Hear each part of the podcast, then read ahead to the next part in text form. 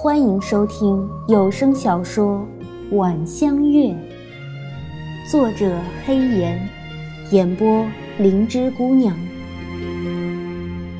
第二十一集。五年，五年了，一山烟雨，笼着金黄的油菜田，红杏绿柳白梨。如同氤氲的轻雾盘绕在田间、河边、山腰，一只横伸出官道的桃花擦过车顶，立时乱红如雨，萎了一地。香桂看着车窗外，想起香玉以及他那淘气的儿子，不由轻轻叹了口气。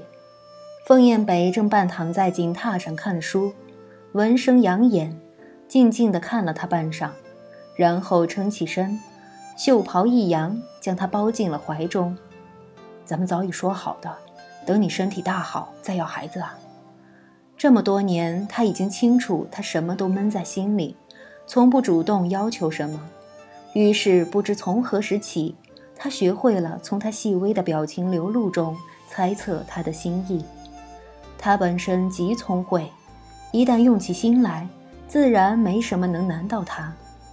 香桂微微点头，表示知道，但是顿了一顿，还是没忍住。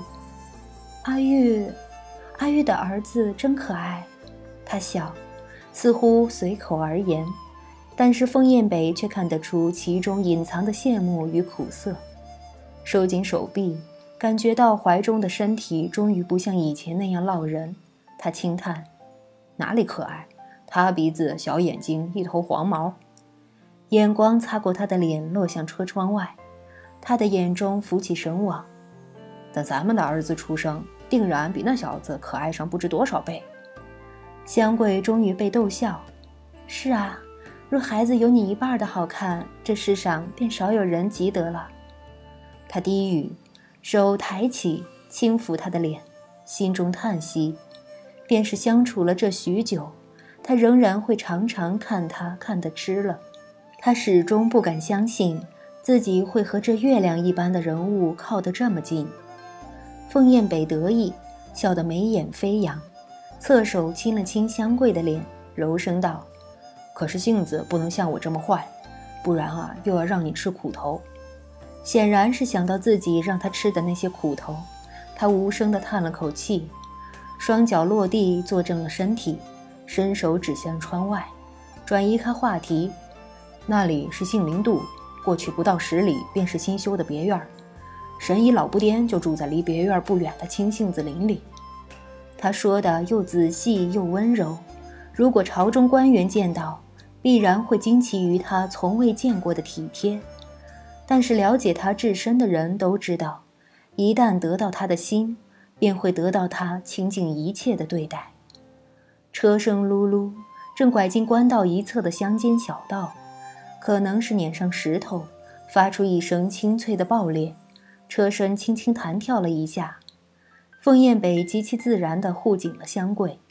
爷在这里又住不得几时，那房子只怕是要浪费了。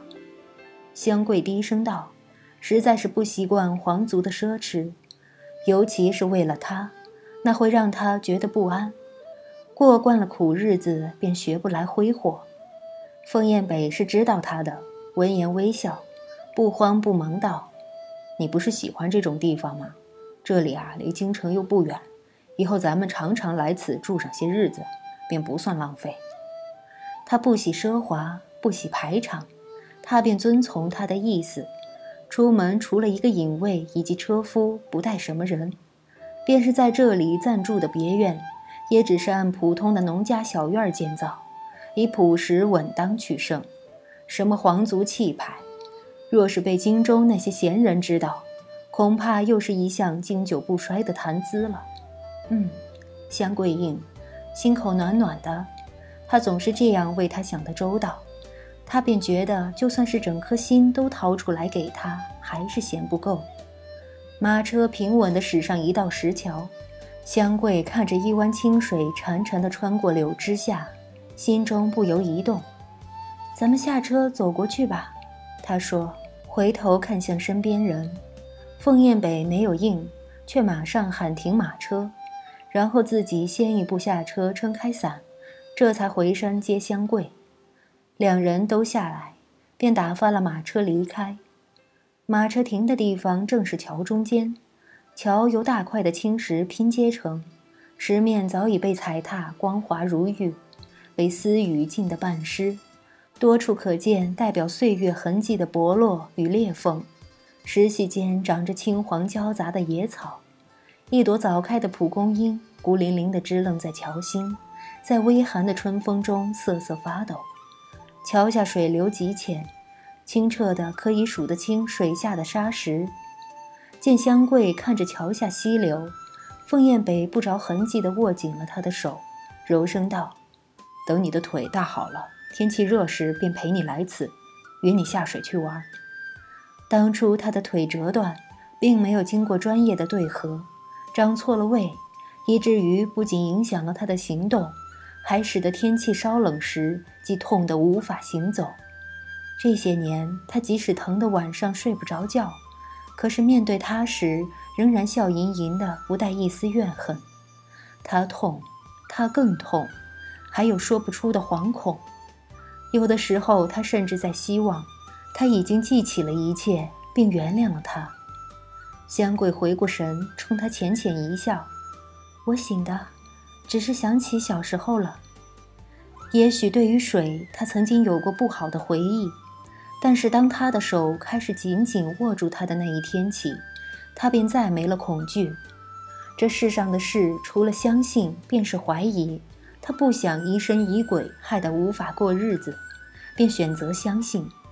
而事实证明，他的选择是正确的。两人信步穿过石桥，与桥相接的是一条被踩得极扎实的土路，中间夹杂着一些滑溜溜的石块。路旁杂草丛生，顺着小径一直延伸进如云似霞的杏花林中。小时候，说来听听。凤燕北第一次听到香桂谈及他的过往，不由大感兴趣。香桂抿笑，并没有应答，直到两人走入杏林后，才轻轻道：“家里的屋子前方有一方塘子，里面长满了荷花，塘边有柳。”我记性不大好，很多事情不记得了。难得他说起自己的事，凤燕北哪里肯就这样罢休？于是状似随口有一问没一问的，轻易便将他并不复杂的过去摸了个清清楚楚。香桂的家乡是一个叫柳镇的地方，他本姓宁，乳名柳儿，父亲嗜酒好赌，母亲受不了。在他十岁的时候，便丢下父女两人跟人跑了。他跟着父亲，饥一顿饱一顿，最终还是没有逃开被卖的命运。他说的很平常，甚至脸上还带着浅浅的笑意，似乎那些回忆并没有那么不堪。然而他越轻描淡写，凤燕北就越知道其中的辛酸。只是明白，这个女人已经习惯将一切苦痛淡化。记得我们第一次见面吗？他突然转开话题，问了他一个自己模糊多年却不敢提的问题。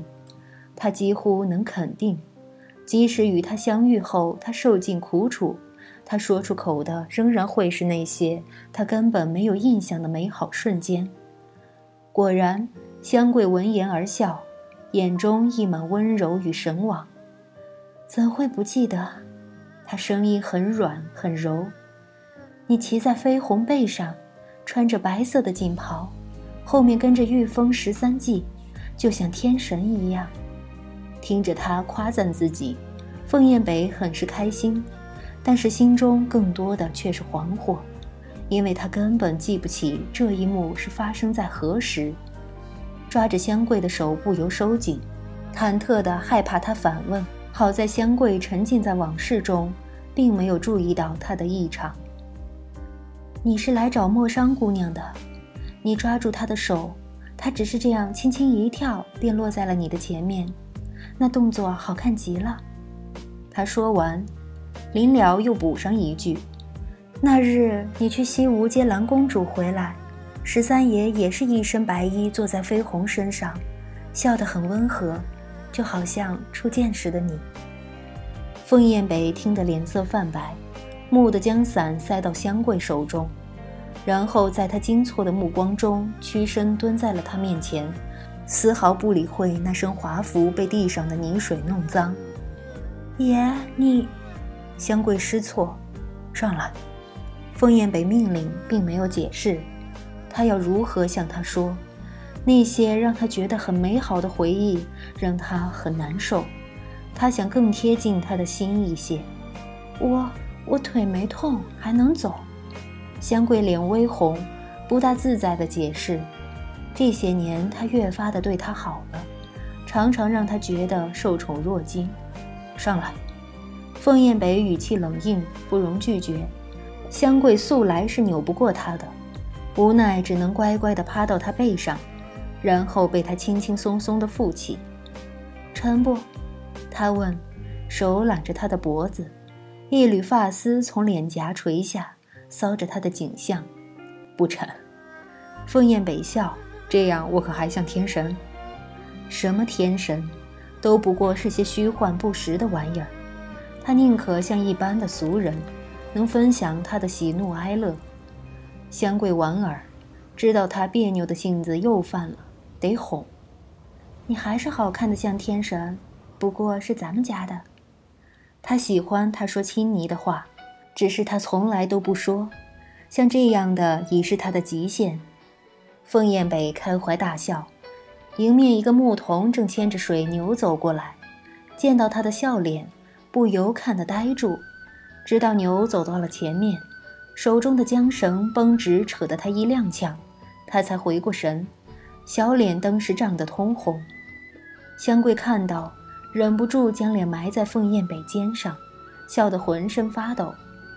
凤燕北叹气，继续之前的话题：“我把小伤带上马背，你呢？”他本不该这样问，但是想将错过的全部找回的心胜过了一切。他没有遗忘，他便不允自己再遗忘。他思维跳跃太快，香桂怔了下，才沉淀下情绪。你自然是记不得那次的，他根本连看都没看他一眼，如何能记得呢？对此他倒不愿谈。那是在西北大营的时候，我在河边洗衣，然后莫山姑娘突然出现在那里，她不嫌弃我的身份，主动和我说话。然后你带着手下来找她，并带回了她。不知何时已经走出杏花林，前面是金黄的一片油菜田，里面阡陌纵横。田对面的郁郁矮山下，青砖灰瓦若隐若现。你呢？凤燕北再次问，胸口微微有些紧致，虽然心中已经能够猜出自己的态度。但仍然固执地想从他口中得到答案。香桂不以为意，笑道：“你忘记了，战马上是不能带营记的呀。我自然要自己走回去，何况我还带着盆子呢。”凤燕北不语，薄唇紧抿，仿佛在发泄着什么，走得异常的快。怎么生气了？几年下来，香桂已经学会不再怕他，只是有些担忧。没有。凤燕北闷闷的应，走了两步，突然停下，扭头冲着空无一人的背后大声道：“凤玲，去给我把飞鸿牵来。”香桂恍然，又是无奈又是心软，不由抱紧了他的脖子，伏在他耳边轻轻道：“我知道你对我好，那些过去便不要再计较了吧。”这已经不知是他第几次说这样的话了，可是他总是放不下。他便是这样一个人，不在意时连一眼也舍不得给你，在意时却又挖心掏肺，只怕没给你最好的，所以能得到他倾心，香桂觉得自己该知足了。听众朋友们，本集播讲完毕，感谢您的收听。